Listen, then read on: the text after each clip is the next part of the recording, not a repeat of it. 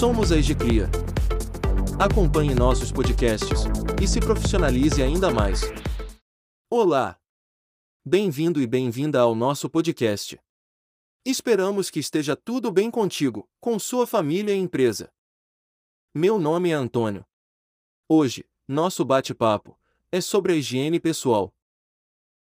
Um episódio para entender qual é a origem da higiene pessoal, sua evolução e o seu nível de importância para a nossa saúde. O podcast dessa semana é um oferecimento das marcas de papéis sanitários, o Pit Paper, e de sabonetes para empresas, da Igisul. Esperamos que goste. Lavar as mãos, tomar banho, realizar a higiene pessoal após usar o banheiro. Estas atitudes podem parecer corriqueiras e banais, mas o cuidado com o corpo e com a saúde, de forma individual, nem sempre foi uma prática comum ou de rotina. O uso de sabonetes e outros produtos de higiene pessoal e a preocupação com a limpeza do corpo para evitar doenças e contaminações acontecem à medida que a história da humanidade vai evoluindo. É fato que, nos últimos anos, em especial, por conta da pandemia, o cuidado e a atenção à higiene pessoal, especialmente das mãos, deram um salto e ganharam proporções ainda maiores. No contexto atual, por exemplo, o álcool em gel, que antes era um artigo mais restrito ao uso hospitalar ou em espaços de saúde, extrapolou esses muros e virou amuleto, presente nas bolsas, nos carros, nas mochilas, nos balcões, nos escritórios, enfim, em todos os lugares e com fácil acesso a todas as pessoas. Como dissemos, a higiene pessoal passou e ainda passa por evoluções que acompanham o desenvolvimento dos seres humanos ao longo dos séculos. Para contar um pouco dessa história e apresentar quais os produtos para higiene pessoal mais adequados hoje em dia, preparamos este podcast. Vamos lá! Primeiro, antes de mergulhar na história, vamos compreender o que é e o que engloba a higiene pessoal. Bem, Higiene pessoal é um conceito que diz respeito a um conjunto de práticas que todas as pessoas devem realizar, diariamente, em relação à limpeza e asseio do próprio corpo.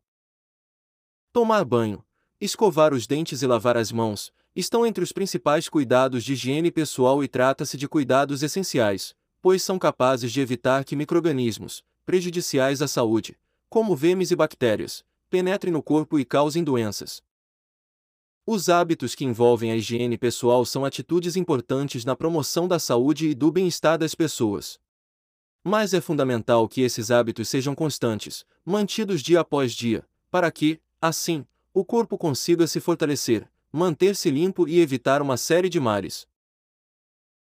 Agora, vamos passear um pouco pela história e pela evolução da higiene pessoal ao longo dela. Sabemos que, à medida que os seres humanos vão desenvolvendo novas necessidades, vão surgindo novas habilidades que são exploradas. Surgem novas ferramentas e novas formas de organizações sociais, culturais e econômicas. Assim, no século XVII, palco do Renascimento, um dos maiores movimentos culturais da história da humanidade, temos uma época de enriquecimento do pensamento, aliado a uma transformação profunda da atitude espiritual do homem. O período consistiu em um momento de transição, no qual o homem ocidental impulsionou a ciência, fundamentada nos novos conhecimentos da física, da astronomia e das ciências naturais. As experiências científicas foram evoluindo e gerando novas descobertas, como das bactérias e das experiências de Louis Pasteur, que contribuíram para novas concepções de sujeira corporal e urbana. A partir de então, as cidades começaram a ser repensadas, organizadas e planejadas. Os resíduos, como fezes e urina, deveriam sair das casas através de um cano parcial, que nas ruas se acoplariam a um cano comum ou principal. Temos aí o início de uma precária rede de esgoto.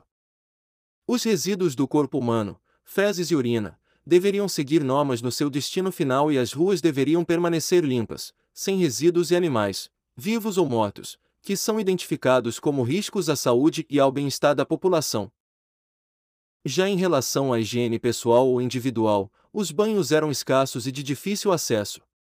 O costume era apenas trocar de roupa, raramente, quando já se encontravam muito sujas, sem realizar qualquer limpeza do corpo.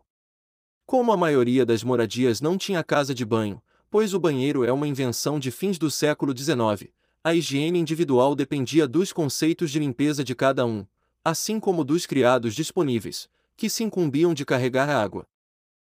Vale destacar ainda que, nos séculos anteriores, séculos XV e início do XVI, o banho chegou a ser proibido na Europa, porque como a peste que assolava o continente era invisível, os médicos não sabiam como ela penetrava no corpo. Então, a recomendação era que se desenvolvesse uma grossa camada protetora no corpo, um cascão, como uma forma de não ser atingido pela doença. Foi então, no século XIX, em Viena, que um médico húngaro fez uma primeira, e importante descoberta. Ignaz Semmelweis percebeu uma discrepância interessante entre o atendimento em duas salas obstétricas do Hospital Geral de Viena, cujas instalações eram idênticas. Uma delas era ocupada por estudantes de medicina do sexo masculino, enquanto a outra estava sob os cuidados de parteiras. Na sala atendida por estudantes de medicina, havia uma taxa de mortalidade de mulheres três vezes maior do que o local supervisionado pelas parteiras. Semmelweis observou, então, que muitos dos jovens médicos saíam diretamente de uma autópsia de um cadáver para cuidar de mulheres grávidas. Como luvas ou outras formas de equipamento de proteção não eram usadas na sala de necrópsia, era comum ver estudantes de medicina com pedaços de carne, tripas ou cérebros presos às roupas após o término das aulas. Assim, Semmelweis constatou que a grande diferença entre a sala dos médicos e a das parteiras era que os médicos realizavam autópsias, e as parteiras, não. Os médicos eram a fonte de contaminação das mulheres que morriam de febre puerperal. Após a conclusão, sobre a febre puerperal ser causada pelo material infeccioso de um cadáver, ele instalou uma bacia cheia de solução de cal e cloro no hospital e começou a salvar a vida das mulheres com três palavras simples: lave as mãos. Aqueles que passaram da sala de autópsia para as salas de parto tiveram que usar a solução antisséptica antes de atender pacientes vivos. As taxas de mortalidade despencaram. Em abril de 1847, o índice era de 18,3% pacientes. Um mês após o início da lavagem das mãos ser instituída, em maio do mesmo ano, as taxas caíram para pouco mais de 2%. A descoberta foi feita, o problema teve uma saída. No entanto, somente após décadas é que essa noção básica de higiene passou a ser uma prática nos hospitais e maior tempo ainda, para ser um hábito entre as pessoas. Somente no início do século XX é que temos registro de uma substancial melhora, com destaque para iniciativas e fabricação de produtos de higiene pessoal nos Estados Unidos. Na viagem pela evolução da higiene pessoal, vamos descobrir, ou melhor, encontrar o Brasil. Na época da chegada dos portugueses e europeus, eles puderam constatar que se tratava de um continente de gente limpa e saudável.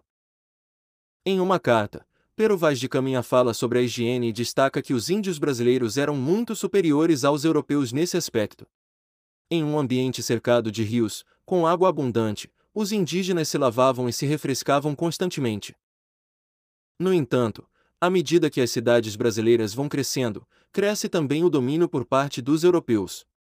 A exploração do país faz com que seus maus hábitos de higiene também sejam impostos, tomando conta dos espaços que começam a se urbanizar. O historiador Eduardo Bueno escreve, em seu livro, Passado a Limpo, que quando a família real chega ali, ela chega numa cidade insalubre, numa cidade virtualmente podre, uma cidade muito suja, que os assusta. O cheiro que a própria cidade exala é terrível. Mesmo porque era ali, onde hoje é a Praça 15, no centro, no coração do Rio de Janeiro, que o povo jogava os seus dejetos. Não há registro histórico que, Dom João VI, nosso rei na época, tenha tomado um único banho de corpo inteiro. Ele tinha várias afecções de pele, coceiras, inclusive nas partes pudendas. E ele vivia se coçando com a mesma mão que depois dava a beijar. A cerimônia do beijamão era um horror para muitos dos cortesãos, que tinham que beijar aquela mão com a qual ele se coçava o tempo inteiro. Vamos pausar um pouco nosso podcast, para falar sobre curiosidades da higiene pessoal em diferentes países. Você sabia que na Índia, no Paquistão e em alguns países árabes e africanos é comum o uso de um graveto em vez da escova de dente? Já na Finlândia e na Estônia, é comum o uso da ducha higiênica e não é difícil encontrar um bidê nas construções mais antigas. Lá na Índia, é comum usar um balde com água e um pano no lugar do papel higiênico. Retomando e voltando ao Brasil, vale destacar que o setor de higiene e cuidados pessoais foi um dos únicos a atravessar a pandemia sem crise. Segundo dados da Associação Brasileira da Indústria de Higiene Pessoal, Perfumaria e Cosméticos, em 2020, as vendas da indústria cresceram 5,8%. No primeiro semestre de 2021, houve nova alta, de 4%. Os dados reforçam um traço cultural do país, a maior preocupação com limpeza e cuidados pessoais em relação a outros lugares do mundo. Levantamento da Procter Gamble, dona de marcas como Pampers e Oral-B, comprovam essa diferença. Vejamos. Os brasileiros e brasileiras tomam, em média, 8,5 banhos por semana. Entre os americanos, esse número é de 6,5. Em se tratando do uso de desodorante, a distância entre os brasileiros e os americanos é ainda maior. Por aqui, usa-se em média duas vezes por dia. Nos Estados Unidos, é uma vírgula duas vezes. No quesito higiene bucal, as pessoas no Brasil escovam os dentes, até três vezes por dia, o dobro da média global. Como aspecto fundamental da higiene pessoal, temos a lavagem das mãos, como já falamos acima. É essencial lavar as mãos com água e sabonete antes e depois de ir ao banheiro, antes de cozinhar e de ingerir alimentos e após chegar em casa de atividades na rua. Existem ainda outros momentos de higienizar as mãos, porém mais ligado aos ambientes empresariais. Mas, além das mãos, é importante aparar as unhas e mantê-las limpas. Esta prática colabora para a higiene pessoal. Especialistas da área da saúde e cientistas afirmam que a higiene pessoal é uma aliada na prevenção de doenças infecciosas, que causam, por exemplo, diarreia, gripe ou resfriado. No Brasil, segundo o estudo SOAB, que entrevistou 150 mães donas de casa, em São Paulo, foi constatado que 65% das crianças apresentaram coliformes fecais nas mãos após irem ao banheiro. Entre as principais bactérias encontradas estavam enterococos e Escherichia coli, responsáveis por desencadear doenças gastrointestinais. Dessa forma, fica evidente que a higiene pessoal correta ajuda a blindar a saúde humana de diversas doenças e a melhorar a qualidade de vida. Ao longo deste podcast, falamos sobre a questão das mortes maternas e das mãos contaminadas dos jovens médicos em Viena, certo? Ao implementar a desinfecção das mãos antes dos partos, foi possível notar uma redução significativa no caso de mortes de pacientes. De lá para cá, os procedimentos e os protocolos sanitários em espaços voltados à saúde foram bastante aprimorados, incorporando medidas cada vez mais eficientes.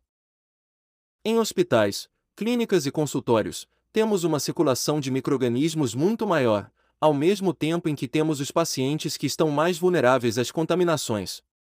Por isso, a higiene pessoal, especialmente das mãos, tanto de profissionais da saúde, como de pacientes e de visitantes, é primordial para o controle de doenças e infecções nesses espaços. No entanto, mesmo sabendo de que as mãos contaminadas dos profissionais de saúde são o veículo mais comum de transmissão cruzada de agentes infecciosos, em muitos lugares a prática de lavar e higienizar as mãos com álcool em gel ainda enfrenta resistências. Um estudo, publicado na Revista Brasileira de Enfermagem, revela que o cumprimento desta medida de proteção básica possui uma baixa adesão, com taxas médias de cumprimento inferiores a 40%. Alguns fatores podem estar relacionados à baixa adesão, como a baixa qualidade dos produtos de higiene pessoal e falta de uma política interna de conscientização e estímulo à limpeza e cuidado com as mãos. Executar corretamente a higiene das mãos, quer seja por lavagem com sabonete, quer seja pelo uso do álcool em gel, trata-se de uma ação que preserva e salva vidas. Outro espaço que requer uma atenção maior à higiene das mãos é no qual ocorre a manipulação de alimentos. A higiene pessoal em cozinhas industriais, em frigoríficos, mercados, restaurantes, entre outros, trata-se de um requisito fundamental que se reflete diretamente na qualidade dos alimentos. Quando não há higiene correta das mãos, sem uso de sabonete ou álcool em gel, a saúde é colocada em risco. A ingestão de comida contaminada por microrganismos pode provocar intoxicações alimentares, causando sintomas como vômito, diarreia e mal-estar, e até levar a quadros graves de infecções gastrointestinais. Por isso, para envolver os profissionais que trabalham com a manipulação de alimentos, é preciso que fiquem claras as normas de higiene pessoal, é preciso que haja disponibilidade de produtos para limpeza e desinfecção de qualidade, e é preciso que haja investimento em treinamento, com informações, recursos e práticas de higiene aos colaboradores. Com essa finalidade, em uma restaurante, foi implantado um roteiro de inspeção dos colaboradores, antes e após o treinamento deles, para avaliar as mudanças ocorridas. No resultado, foi possível verificar um aumento dos itens em conformidade após o término do treinamento, 18% em relação aos aspectos gerais de higiene pessoal, 70% no que diz respeito à lavagem de mãos, 49% em relação ao comportamento dos funcionários durante a manipulação, e 37% no item sobre uso e cuidados com os uniformes. A conclusão não poderia ser outra. O treinamento foi capaz de gerar mudanças significativas em relação à higiene pessoal dos funcionários. Por fim, depois de percorrer por vários aspectos relacionados à higiene pessoal, apresentamos a seguir as principais atitudes que vão garantir mãos e corpo limpos, higienizados e com mais saúde, blindados dos microrganismos e contaminações. Acompanhe. Opte sempre por produtos de higiene de qualidade. Para sua rotina de higiene pessoal, utilize sabonetes e álcool em gel de qualidade, pois produtos de procedência duvidosa e sem os registros da Anvisa podem causar danos à pele, além de não eliminarem os microrganismos de fato. Lave as mãos adequadamente. O sabonete é a melhor maneira de eliminar vírus e bactérias da sua pele, pois é capaz de quebrar a camada que protege os microrganismos e, assim, matá-los. Seque bem as mãos após a lavagem. Esta é uma prática tão importante quanto lavá-las, pois os germes se proliferam em ambientes úmidos. Tome banho todos os dias. Se lavar antes de dormir e ao acordar é um hábito de higiene pessoal que favorece a saúde e o bem-estar mas lembre-se de tomar banhos rápidos, já que a água é um recurso cada vez mais escasso. Escove os dentes após as refeições. Aqui, outro passo essencial na rotina de hábitos de higiene pessoal. Manter os dentes limpos é sinônimo de saúde, pois infecções dentárias podem se desdobrar em quadros infecciosos mais sérios e comprometer o corpo todo. Lembre-se também do uso do fio dental. Corte as unhas regularmente. Cortar as unhas impede que a sujeira se acumule embaixo delas e evita que encravem, causando micose e mau cheiro. Para que a higiene pessoal possa ser realizada da forma mais eficiente em espaços como hospitais, restaurantes e outros estabelecimentos empresariais, conte com nossa empresa no fornecimento de produtos, técnicas, treinamentos e equipamentos de alta performance para todos os segmentos empresariais. Estimule a higiene pessoal em sua casa e ambiente de trabalho. E até o nosso próximo podcast. Obrigado!